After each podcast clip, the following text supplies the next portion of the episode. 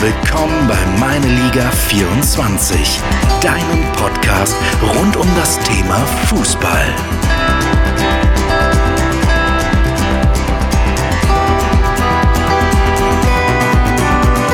Regional, national und international. Mit Themen, die das Fußballerherz höher schlagen lassen. Immer vorne mit dabei. Meine Liga 24. Viel Spaß bei unserem Podcast mit Markus Neuser. Wir freuen uns auf unseren ersten Gast, äh, ein ganz besonderer Mensch, ein ganz besonderer Trainer. Herzlich willkommen, Marco Reifenscheid. Vielen lieben Dank für die Einladung und danke für die netten Worte.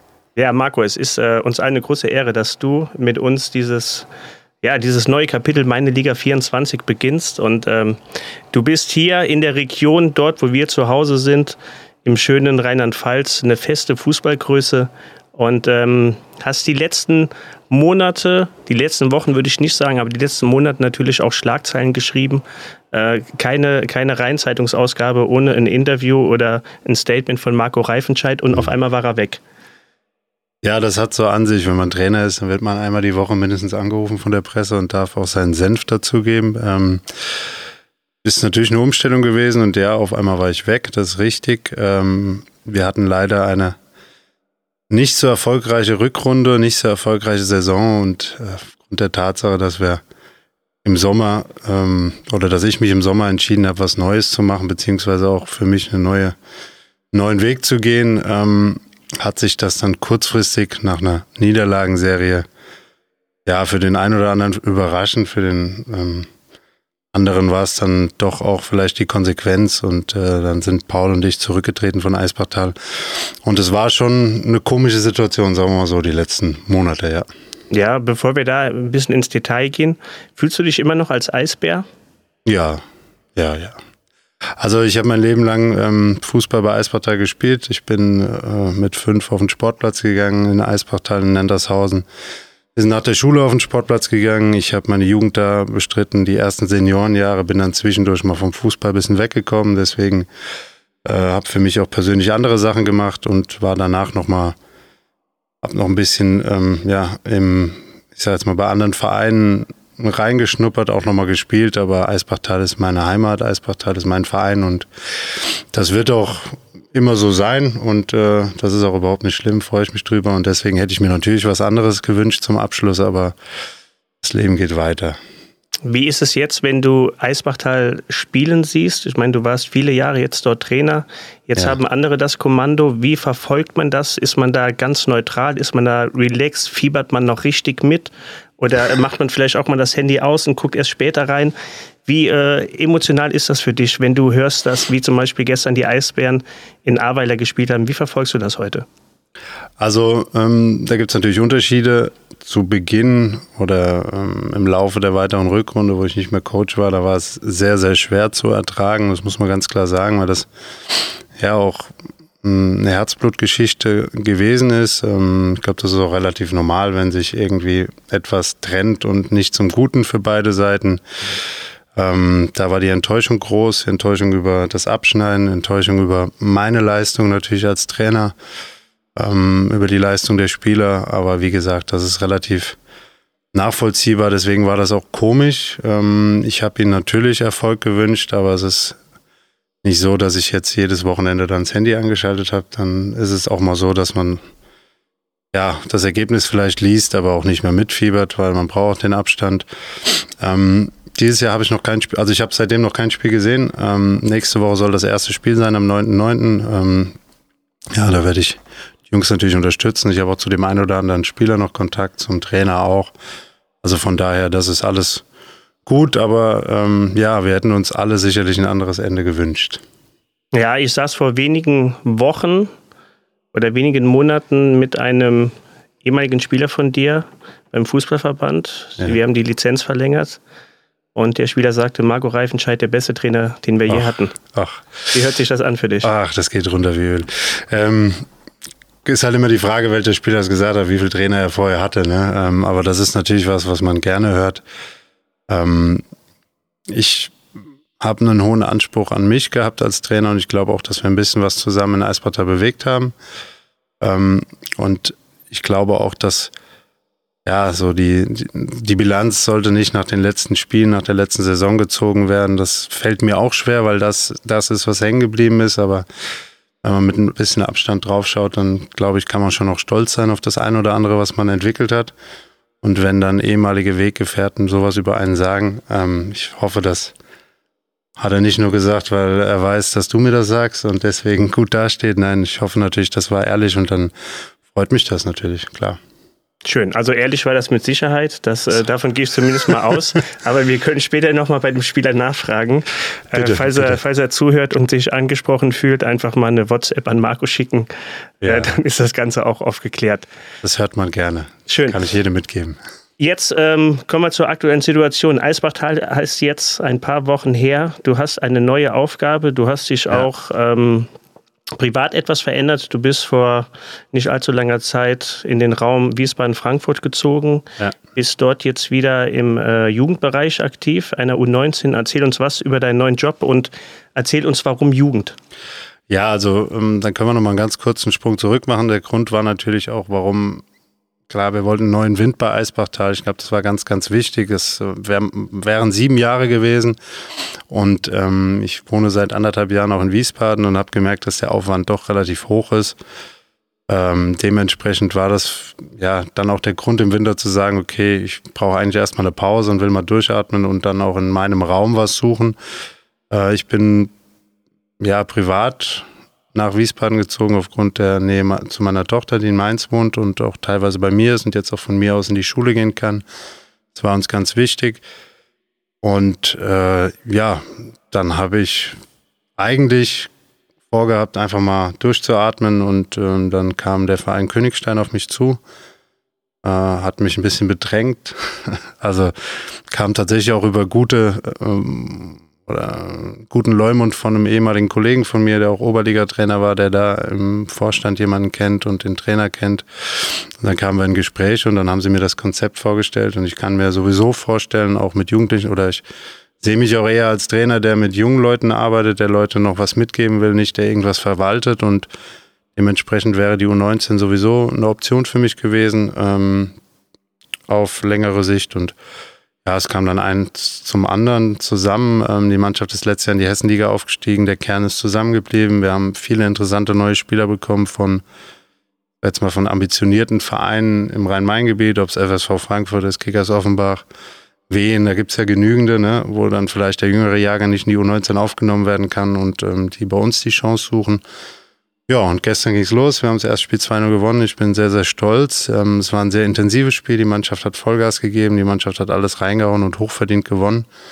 Dementsprechend ist uns da der Start geglückt und ich bin ja jetzt auch da angekommen und freue mich was ja im Fußball immer interessant ist, wenn es in, in die Transferperioden geht, natürlich ja. auch bei Trainern. Und wenn ein Marco Reifenscheid auf dem Markt ist, dann haben vielleicht die wenigsten hier mit einer U19 im Frankfurter Raum gerechnet. Mhm. Gab es denn andere lukrative Angebote? Willst du ein bisschen was plaudern? Also ich muss dazu sagen, dass ich mich ähm, bewusst nach unserem Rücktritt, also wir haben den ja gemeinsam vollzogen, Paul Lauer und ich, dass ich mich da zurückgezogen habe und auch ähm, überhaupt nicht gesucht habe. Äh, es kam jetzt auch in den letzten Wochen, Monaten keiner hier aus dem Raum auf mich zu. Allerdings hatte ich tatsächlich im letzten Jahr, als ich die äh, Zusage zu Eisbachtal schon gegeben habe, nochmal interessante Gespräche gehabt, ähm, die auch für meine Sicht ja, ich sage jetzt mal, ein nächster Entwicklungsschritt hätte sein können. Also wir hatten ein loses Gespräch mit einem Verein aus dem Ausland ähm, Richtung Luxemburg. Dann war ein Regionalligist interessiert dran, mich als Co-Trainer einzustellen. Und das sind natürlich Sachen, ja, wo man dann auch im Nachgang denkt, letztes Jahr habe ich aus Loyalität Eisbachtal da so ein bisschen die Treue gehalten, habe gedacht, okay, die Spieler, die ich jetzt verpflichtet habe, ähm, ich habe jetzt hier zugesagt, das Macht man dann nicht. Sicherlich hätte mir der Verein auch keine Steine in den Weg gelegt, aber ich bin dann Eispartei geblieben. Umso enttäuschter ist man dann natürlich über das Abschneiden von der Saison. Und äh, da habe ich mir natürlich das eine oder andere Mal dann die Frage gestellt, hättest du nicht besser ja, letztes Jahr aufgehört? Wir hatten letztes Jahr eine tolle Saison, wir sind Zweiter geworden in der Abstiegsrunde, haben die Rückrunde eigentlich die Mannschaften überrollt. Ähm, ja, Und dann haben uns leider ein paar Leistungsträger verlassen, wir konnten es nicht kompensieren und dann stehst du da und musst irgendwann die Brocken hinschmeißen, weil du das Gefühl hast, okay, du erreichst vielleicht gerade in dem Moment keinen mehr. Deswegen, ja, dieses Jahr, wie gesagt, war es ruhig, aber letztes Jahr waren schon Anfragen da und ähm, das ja, macht stolz, aber das war natürlich auch eine größere Geschichte und ähm, da hängt dann natürlich auch mehr dran als ich höre jetzt mal hier auf und fange da drüben an, weil das schon auch ein größerer Aufwand gewesen wäre, ganz klar. Und ähm, es wäre natürlich die Rolle gewesen, dass ich nicht mehr der Chef bin und das weiß man dann auch nicht, ob das alles so passt, wobei ich mir das durchaus auch vorstellen kann, in einem guten Team als zweiter Mann zu arbeiten, klar. Ja, du sprichst äh, von Loyalität. Ja. Loyalität ist ja im Fußball eher ja. eine Seltenheit geworden. Ähm, klingt so ein bisschen nach einem Trainer der alten Schule. Wie würdest du dich als Trainertyp bezeichnen? Also eher ja. der Laptop-Trainer oder? Ja, also alle jüngeren Trainer würden jetzt äh, Kopf drehen bei Laptop-Trainer, weil das hört keiner gerne. Ähm, ich bin ein Trainer, der durchaus versucht, modern zu arbeiten. Ich versuche viel im taktischen Bereich auch zu arbeiten. Ich versuche, Spieler besser zu machen. Ähm, wir haben relativ früh auch schon mit Videoanalyse angefangen bei uns im Amateurbereich. Äh, da hatte ich auch Kontakt zum Pascal Litzinger, der jetzt auch die Videoanalyse macht bei der TUS Koblenz. Hm, der hat mit mir zusammen in Eisbachtal auch so ein bisschen das aufgezogen oder, oder ja, ich sage jetzt mal so, ähm, ich sage mal, die ersten Schritte gemacht. Ähm, ich plane Trainingseinheiten vorher, ich nehme aber keinen Laptop mit auf den Platz. Und ich finde, das hat man in den letzten Jahren durchaus gesehen. Ähm, Trainer werden immer jünger, äh, belächeln vielleicht auch so ein bisschen die alten erfahrenen Hasen. Und das rächt sich vielleicht jetzt auch so ein bisschen, weil ähm, ja, man sieht das ja auch in der Entwicklung, dass vielleicht der ein oder andere viel zu schnell, viel zu früh nach oben will. Und ja, ich kann nur mit meiner jetzigen Erfahrung von zehn Jahren Trainer sein, sagen, dass äh, ja, dass die alten Hasen durchaus was haben, was äh, wovon junge Leute und ich sehe mich immer noch als jung, auch wenn ich jetzt schon 42 werde, dass wir da viel mitnehmen können und dass es einfach die Kombination macht. Ne? Es gibt nicht gut oder schlecht, schwarz oder weiß. Ähm, kommt auch immer auf das Team an, was man trainiert. Wenn du eine ganz junge Mannschaft hast, eine hungrige Mannschaft, die braucht viel Input und, und dann ist es auch wichtig, dass du denen was mitgibst. Hast du eine erfahrene Mannschaft, die läuft, hat man bei Bayern gesehen unter Hansi Flick, dann geht es halt auch einfach darum, die Mannschaft gut zu moderieren, klar zu sein. Also was ich halt nicht bin, ist ein Felix Magath, das kann ich sagen. Aber Julian Nagelsmann auf dem Longboard auch nicht. Nein, der bin ich auch nicht. Also eine gute Mischung. Eine gute Mischung. Ich fahre zwar tatsächlich mit meinem Hund meiner Tochter öfter mal Longboard, der zieht mich dann, das ist ganz gut für ihn, weil er ziemlich ausgepowert wird und für mich, für meine Balance, aber ähm, nee, ich bin kein Julian Nagelsmann, nein. Ja, wir haben jetzt, Marco, wir haben jetzt viel gesprochen ja. über Laptop-Trainer, über Entwicklung, über Veränderungen, äh, Oldschool oder das Moderne mit dem Notebook am Spielfeldrand. Mhm. Jetzt hat der DFB jede Menge Reformen, die ab der neuen Spielzeit dann umgesetzt werden sollen. Zum Beispiel, dass die Profiklubs in der U19 nicht mehr absteigen können und dass Ergebnisse nicht mehr so äh, stark gewertet werden sollen. Bei den Kleinen sogar die Tabellen äh, verschwinden. Was denkst du darüber? Ähm, ja, kontrovers natürlich. Also ich glaube, da ähm, ich kann mich jetzt nicht auf eine Seite schlagen und sagen, hier, das ist alles Kacke, weil im Endeffekt muss man natürlich auch abwarten. Es hat alles seinen Sinn, warum man was ändert. Es ist halt nur immer die Frage, wer davon profitiert. Und ähm, im Grunde genommen soll es ja darum gehen, dass wir, und dieses Problem haben wir aktuell in der Bundesliga, in der Nationalmannschaft, dass unser unsere Ausbildung, unser Nachwuchs nicht mithalten kann mit dem, was im übrigen Europa passiert und äh, das auch gegen kleinere Länder. Also machen wir definitiv nicht alles richtig, das ist ganz klar. Ähm, für die NLZs ist das natürlich angenehmer, wenn du weißt, dass deine Mannschaft und gerade so kleinere NLZs wie von Zweitliga-Vertretung oder Drittliga-Vertretung, die nicht jeden, ja, jede Saison quasi ums Überlegen kämpfen müssen. Deswegen können die den Fokus natürlich mehr auf die Ausbildung legen, was ich grundsätzlich auch okay finde, aber für Mannschaften, die natürlich oder für jetzt mal die Schnittstelle Profi-Amateurbereich ist das natürlich katastrophal, wenn, wenn, wenn der Profifußball sich da wieder abkapselt von dem Amateurfußball. Und das ist ja jetzt nicht explizit nur im Jugendbereich so, ne? Das sieht man ja immer mehr. Und wenn es dann auch um Gelder geht, die die der Profifußball verdient, die die Nationalmannschaft verdient und wie viel dann wirklich auch unten ankommt. Also das ist, glaube ich, das würde hier unseren Rahmen sprengen, aber dass das für alle, die an der Basis arbeiten, ja, einfach schwierig ist und manchmal auch ein Schlag ins Gesicht, das glaube ich, äh, das ist jedem bewusst, außer denen, die oben sitzen und oder die sind ignorant und ähm, denen ist es egal.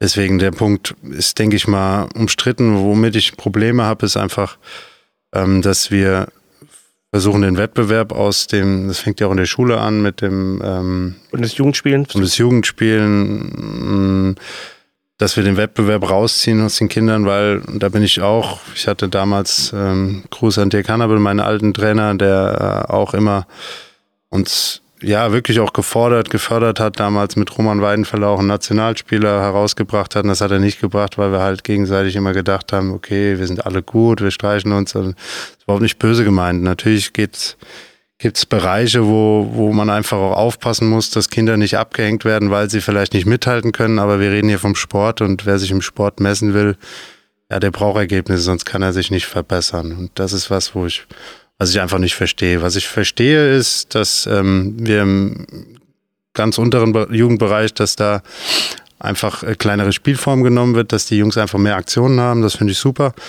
Äh, das ist ja auch wissenschaftlich bewiesen, dass dadurch auch bessere Spieler, ich sage jetzt mal in Anführungszeichen, produziert werden, ne? dass sich die Spieler besser entwickeln können, weil sie mehr Kontakte haben, weil sie viel mehr ähm, Ballaktionen haben, aber all das, was so in Richtung, okay, wir wollen jetzt niemandem wehtun, deswegen ähm, nehmen wir jetzt lieber mal die Schärfe raus, das mag ich überhaupt nicht, weil das bringt uns nicht weiter.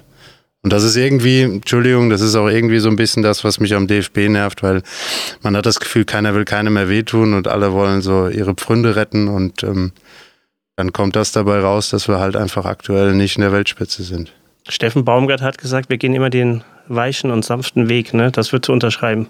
Ja, ich will das jetzt überhaupt nicht so populistisch sagen. Wenn man das jetzt bei mir rausziehen würde aus dem Zusammenhang, wird sich wahrscheinlich genauso anhören.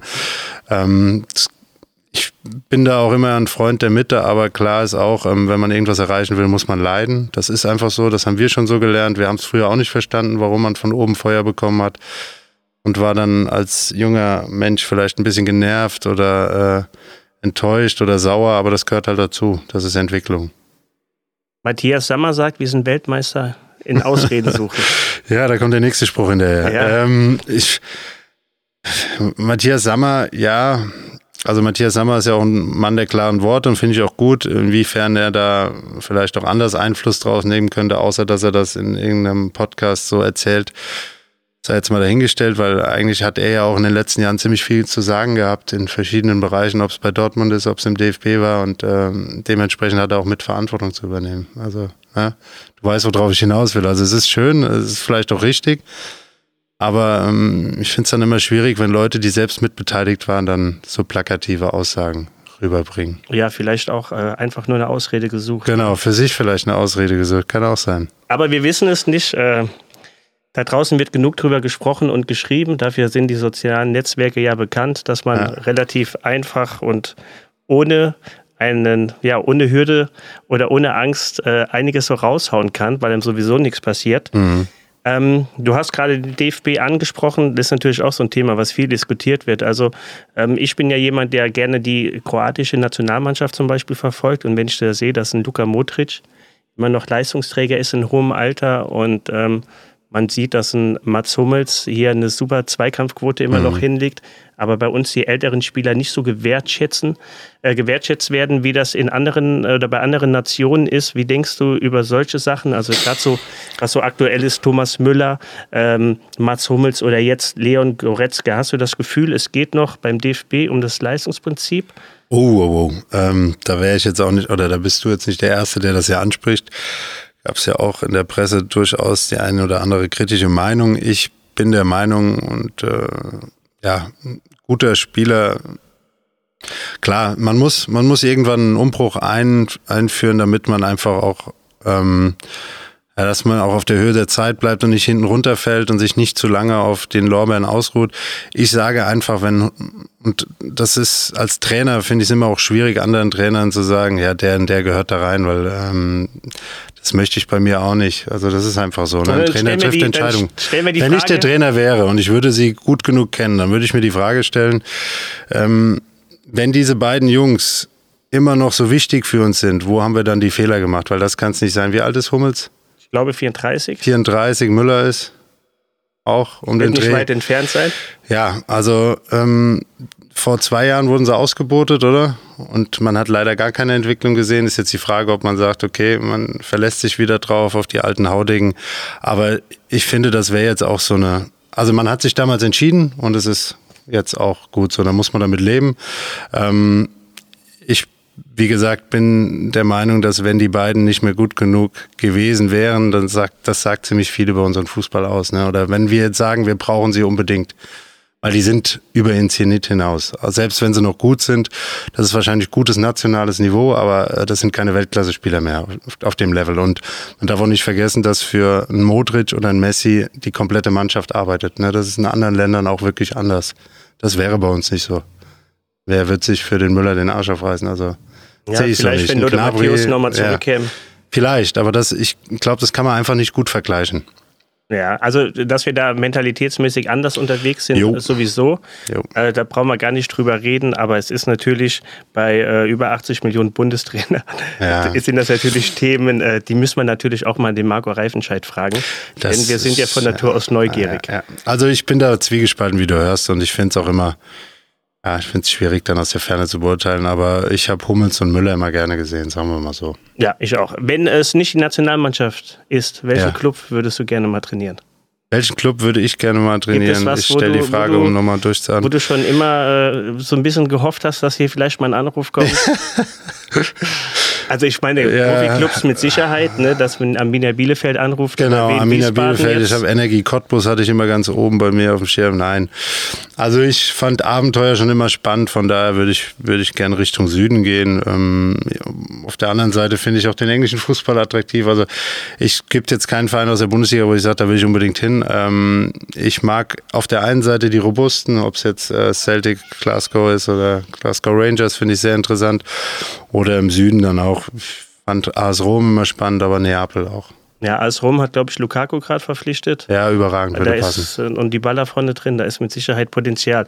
Wo siehst du dich in den nächsten fünf Jahren? Was glaubst du, äh, wie geht die Geschichte, die Trainergeschichte Marco Reifenscheid ja. weiter?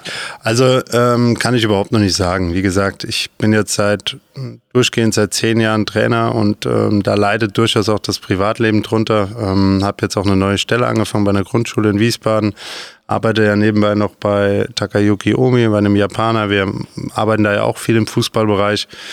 Ähm, klar, wenn sich irgendwie nochmal die Gelegenheit ergeben würde, ähm, es gibt nichts Schöneres für einen Trainer, als als Trainer zu arbeiten. Das wäre super. Aber ich bin jetzt nicht verbohrt und sage, ich muss irgendwo hin. Also wenn sich was Gutes ergibt, ich bin immer mit Herzblut dabei. Ich glaube, ich bilde mich auch gut weiter. Ich bin immer interessiert. Und von daher, ähm, ja, ich könnte mir auch vorstellen, einen Jugendclub auf Bundesliga-Niveau zu trainieren, fände ich spannend. Oder eine Regionalliga mal zu trainieren, klar. Wir wünschen es dir auf jeden Fall sehr. Äh, Marco, wenn du dir einen Spieler aussuchen dürftest, so einen richtigen Spielertypen, den du gerne in deinem Team hättest, ob noch aktiv oder einer Gattuso. Gattuso. Ja, dann ist dir als Trainer viel abgenommen. Den Rest kannst du mitgeben, aber das, was manche Spieler auf den Platz bringen, mit einer gewissen Mentalität, das kannst du nicht trainieren. Und wenn du so Spieler hast bei dir, dann, äh, dann erledigen sich viele Probleme von selbst. Das ist einfach so. Marco, es war äh, super spannend. Die Zeit rast. Äh, ich, ich sehe hier gerade von unserer Leitung, dass wir äh, Schade. Ja, dass wir schon durch sind. Ähm, es klingt schon fast so, als müssen wir dich nochmal einladen. Ja, ja, genau. Denn gerne. eigentlich wollte ich noch viel mehr Sachen mit dir ansprechen. Ähm, ich bin ja sehr dankbar, dass du gekommen bist, dass du äh, meine Liga 24, dass du quasi unser Opener bist. Und wir das wünschen dir, ja, wir wünschen dir von Herzen alles Gute, privat und fußballerisch. Und wir sagen bis bald. Vielen lieben Dank an euch, ans Team. Ähm, danke für die Einladung. Es hat mich sehr gefreut. Das ist mein erster Podcast. Ich bin gespannt, wie wir das rumkriegen und äh, würde mich freuen, wenn ich nochmal kommen darf. Klar. Das war Marco Reifenscheid. Vielen Dank und bis bald. Ciao. Immer vorne mit dabei. Meine Liga 24.